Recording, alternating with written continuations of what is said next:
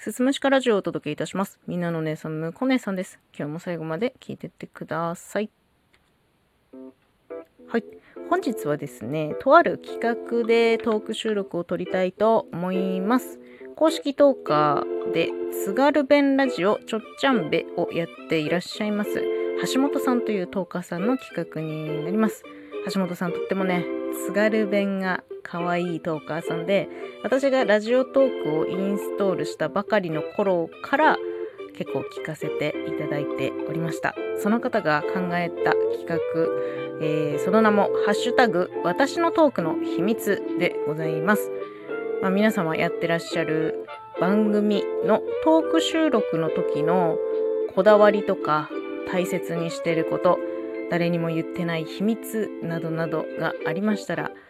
わーに教えて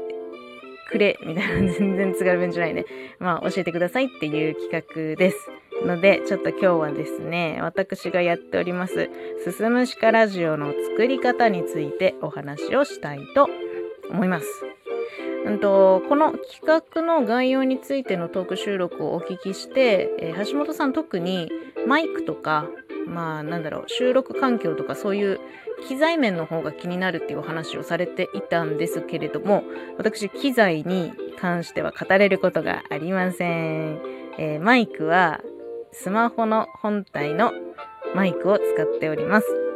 スマホは Android です。Xperia 5ですね。の端末のマイクで今のところずっとやっている。なんかいい、なんかね、考えた方がいいのかな？全然考えてません。すいません。そうだね。まあ、あ収録環境、うん、収録するときはですね、漫画部屋兼寝室で撮ってます。うんと、この部屋はですね、まあ、ドアを開けると、右手に本棚、目の前に本棚、左手に本棚、そして窓みたいな部屋なんですけど、もう漫画に囲まれた部屋になってます。そこに布団を引いて普段は寝ているんですけれども、そこにですね、普段寝るときに私、あの、入眠ソングかけてるんですよ。入眠 BGM みたいなやつ。よく眠れる BGM みたいなやつを、古いね、CD ラジカセで聞いて寝てるんですよ。で、えーその CD ラジカセ、もう半分壊れてるんですけど、それを使って BGM を流しています。めちゃめちゃアナログなことをしています。えーパソコンでね、あのフリーの音源のサイトなどをこう見て好きな曲10曲ぐらいかな、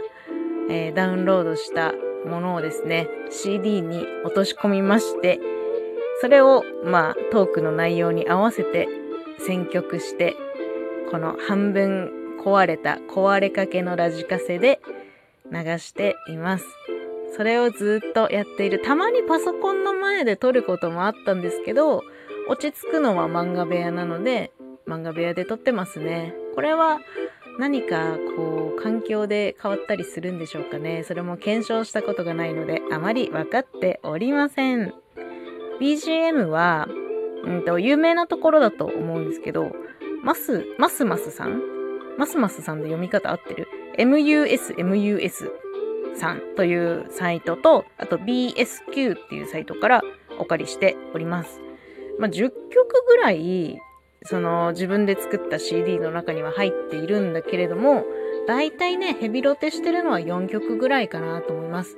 今回使ってるこの曲は CD の1曲目に入っていて、一番利用頻度が高いかなっていうふうに思いますね。まあ、どんな話でも合わせやすいかなっていうのはあるんですけど、あの、ちょっとふざけた内容の時はふざけたっぽい BGM 使ったりもするし、ちょっとね、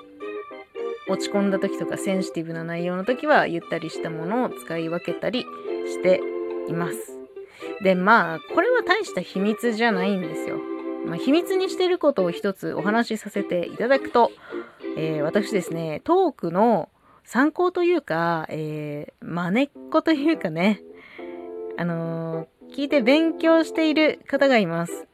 このトーカーさん意識してますっていう存在がいます。私の大好きなトーカーさんなんですけど、その方の、こう、話の、お話の仕方もそうだし、んなんか、この、ネタ、ネタのトークのネタの切り口みたいなのがすごく好きで、あ、そうか、日常のこういう部分切り取ってお話しするのもありなんだなとか、あ、こういう風にお話持ってったら面白いんだなとかっていうのをすごく勉強させていただいております。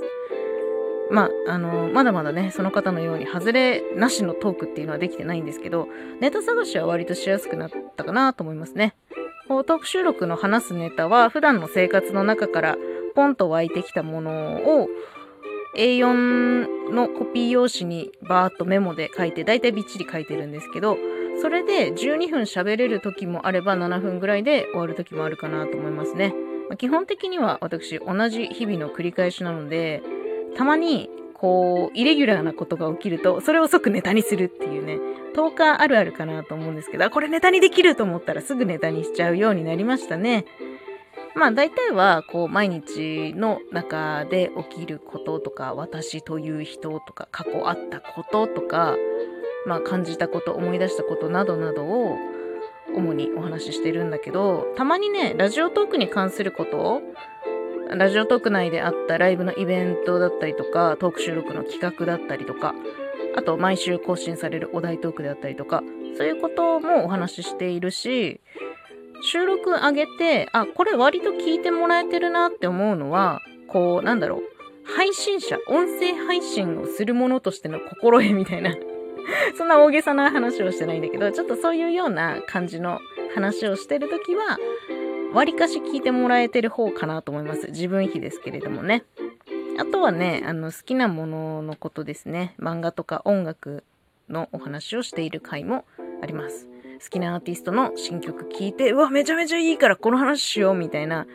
時も、まあまあありますね。うん。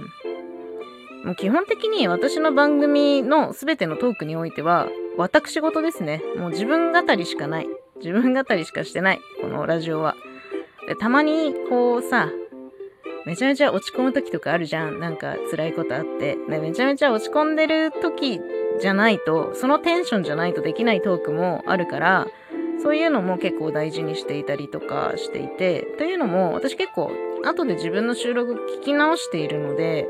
あ、この時こういうテンションだったんだ、こういうこと考えてたんだ、あ、こんな風に思ってたんだな、みたいなのを後で聞き返す記録的な役割もしています。誰かに聞かせるため半分、自分で聞き直すため半分みたいなところがあるね。うーん、あとね、概要欄ですね。概要欄とかハッシュタグに関してはあんまりこういろいろ書いてない。こだわりない。こだわり、あれ？こだわりはないですね。あの、この配信した後、これをツイッターでシェアしてるんですけれども、このツイッターでシェアするときのツイート文章の方が結構考えてるような気がする。ちょっとね、ちょびっとだけね。あとはもうとにかくタイトルですね。あの、大事だと言われているタイトルですよ。付け方はあんまり、まあルールはないんですけど、中身がちょっとわかるようなもので興味を引くか、全く中身わかんない。え、どういうこと？ってなるようなタイトルにする時もあるんだけど、これはね、自分の中でまだ正解は出ていません。全然手探りでやってます。あ、で、ツイッターでシェアするとき、通常のツイートの他に、フリート機能で、え24時間で消えるあれね、あの、ストーリーみたいなやつ。